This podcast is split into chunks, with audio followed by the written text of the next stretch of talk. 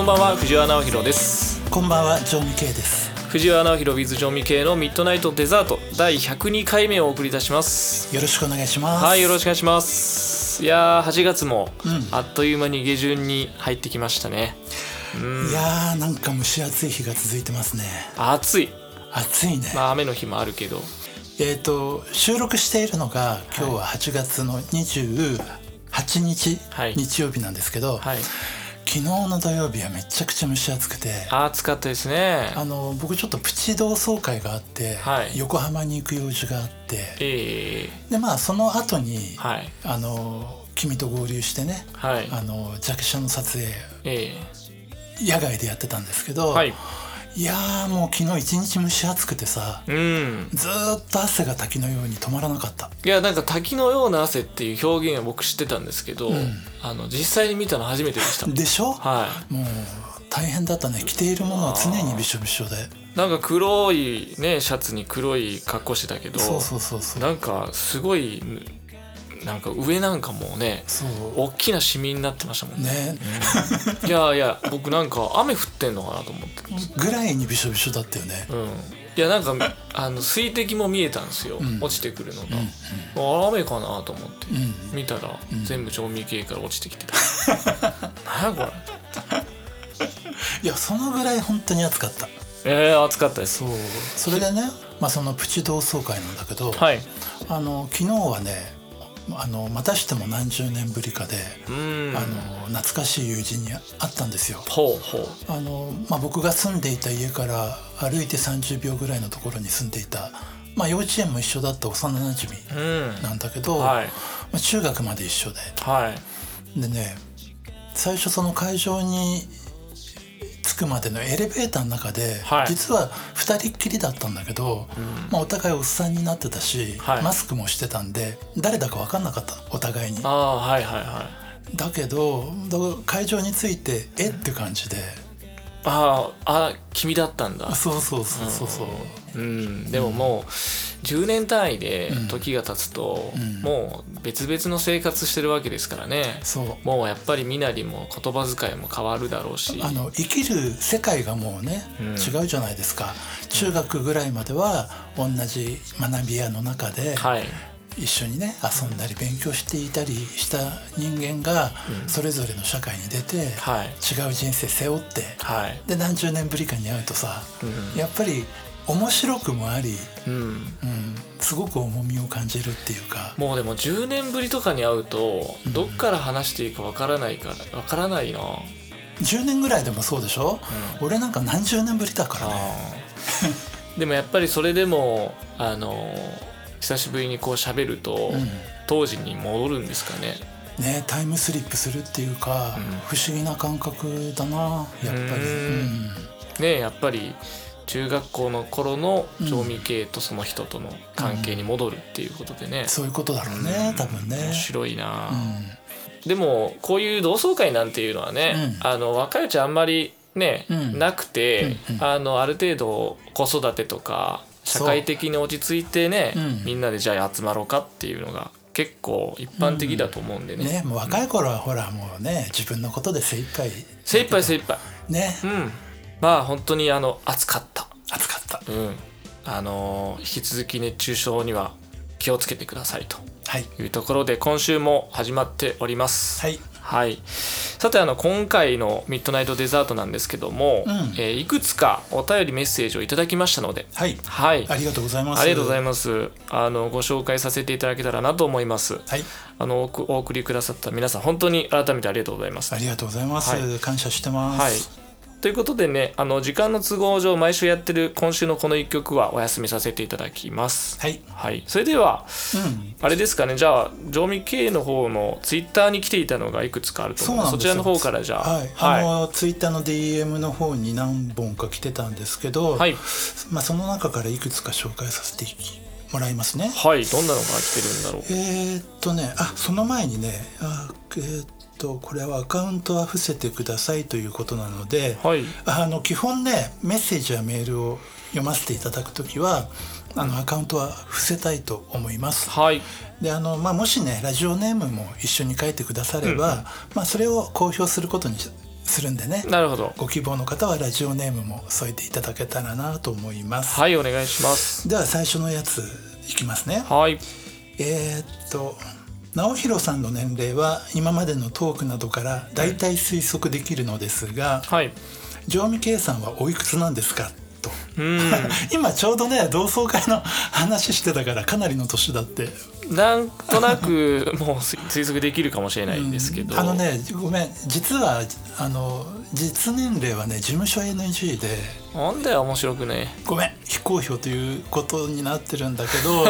まあでもですね。なんかあの結構ほら2人組の音楽ユニットの中ではん。年齢差ある方かもしれない。えっと今時の音楽ユニットうん、まあもともとの関係がプロデューサーとアーティストだったんで、はい。それなりの年齢差があるのはしょうがないんだけどね。そうですね、うん。あのビーズぐらいと思ってもらえれば。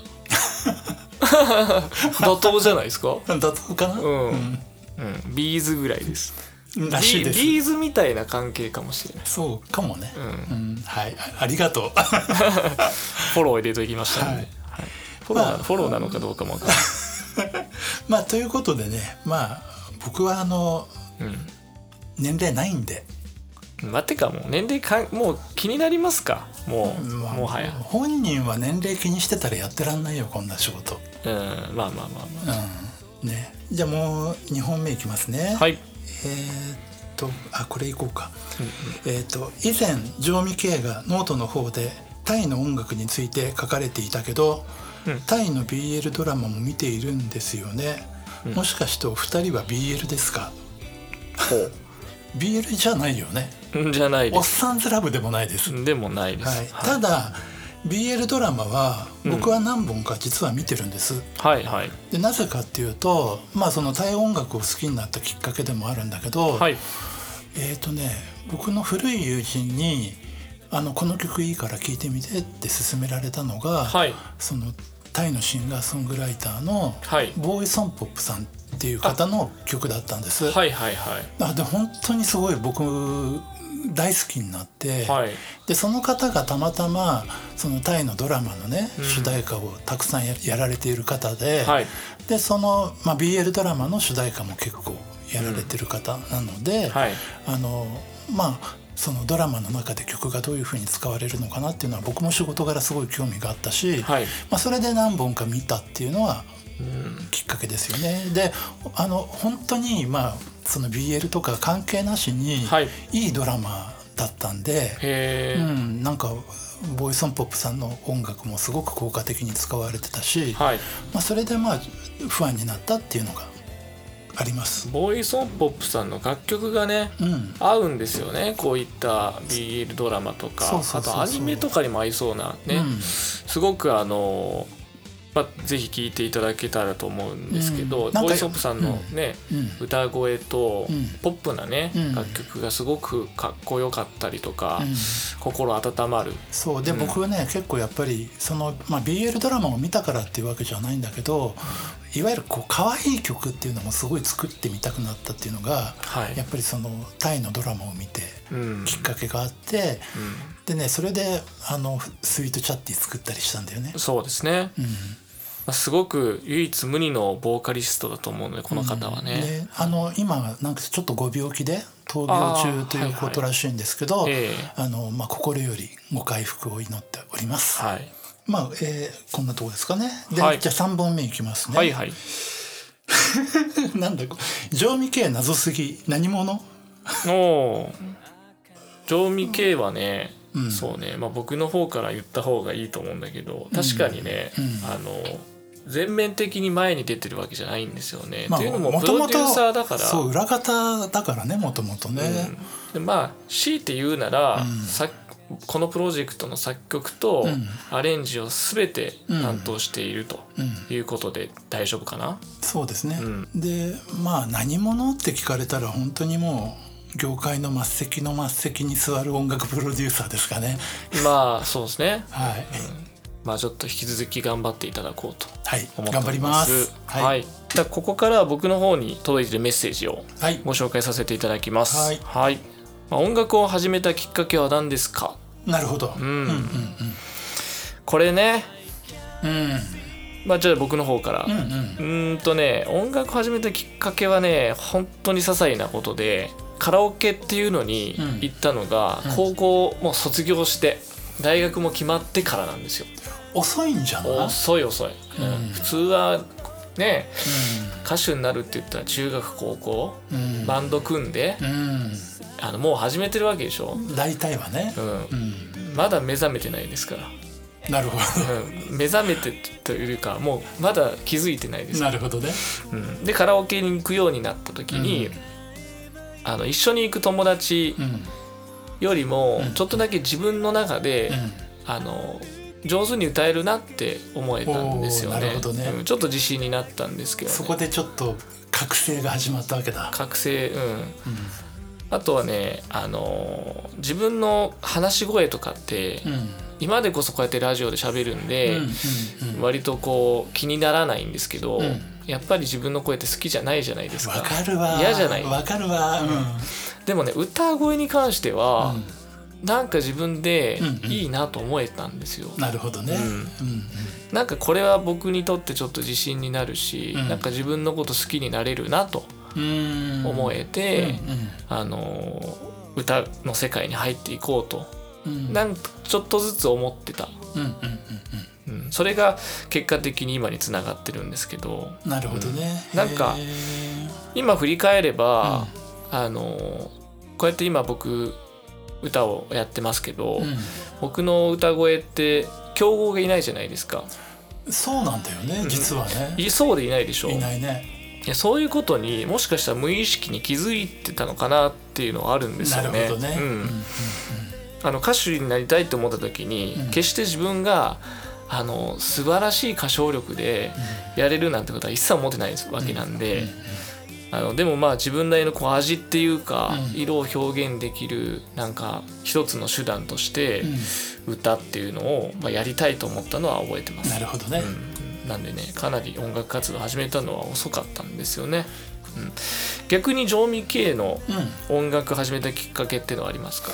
まあこれもねいろんなところで喋ったり書いたりしてるんだけどはい、まあ端的に言えばまあ小さい頃からうん、まあいわゆるピアノ習わせてもらってお坊ちゃんだ。まあお坊ちゃんかどうかわかんないけど、はい、でまあ音楽がまあ得意なことの一つ、はい。ほら子供ってさ得意なことってうん、なんかねいろいろ集中して頑張るじゃないですか。はい、でそれが高じて、まあ、音楽系の学校に行きはい、他に逆に他にできることがなかったのかな。でもねその話で言うとうん。いろんな道ですごい人たくさんいるじゃないですか、うん。うん。スポーツだったり勉強だったり、うん学問だったりを、うんなんでそれやってるんですかって結構多分その通りだと思うんですよね。得意だったからだと思うんですよ、うん。うん。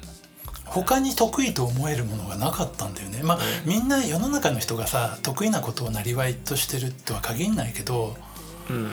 まあでも自分はもうなんか本当に他に考えられなかった。うん。うん。割と得意だとでもそういうのをやっちゃうっていうのはありますけどね、うん。うんうんうんまあでも恵まれた音楽環境と、まあおありがたいことにね。はい。うん。まあ、いろんなことがねうん。ありながうんら音楽をやられている方っていうのはたくさんいると思いますけども、うん。うん。うん山あり谷あり、山あり谷ありだね。うん本当にね。そして今この藤原直弘とやっているということでね。あのね本当にね山あり谷ありで思い出したけど、まあ、今でこそほら音楽やらせてもらってることはすごい感謝してるし、はい。音楽やってることがもう楽しくてしょうがないんだけど、はい。音楽と向き合えない時期もあった、ほうほうほう、うん、ちょっと話余談になっちゃうんだけどね、うんうんもう本当に音楽聴くのも嫌だ嫌であの、鍵盤に1年間向き合えない時うわー珍しい。うん。ねうん、だから。部屋にあるのにね。そうだそういうなんかやっぱスランプの時期っていうのもあったし、うん。だから、まあ、そういうのも含めて結局は音楽だけの人生だったかもね。なあ。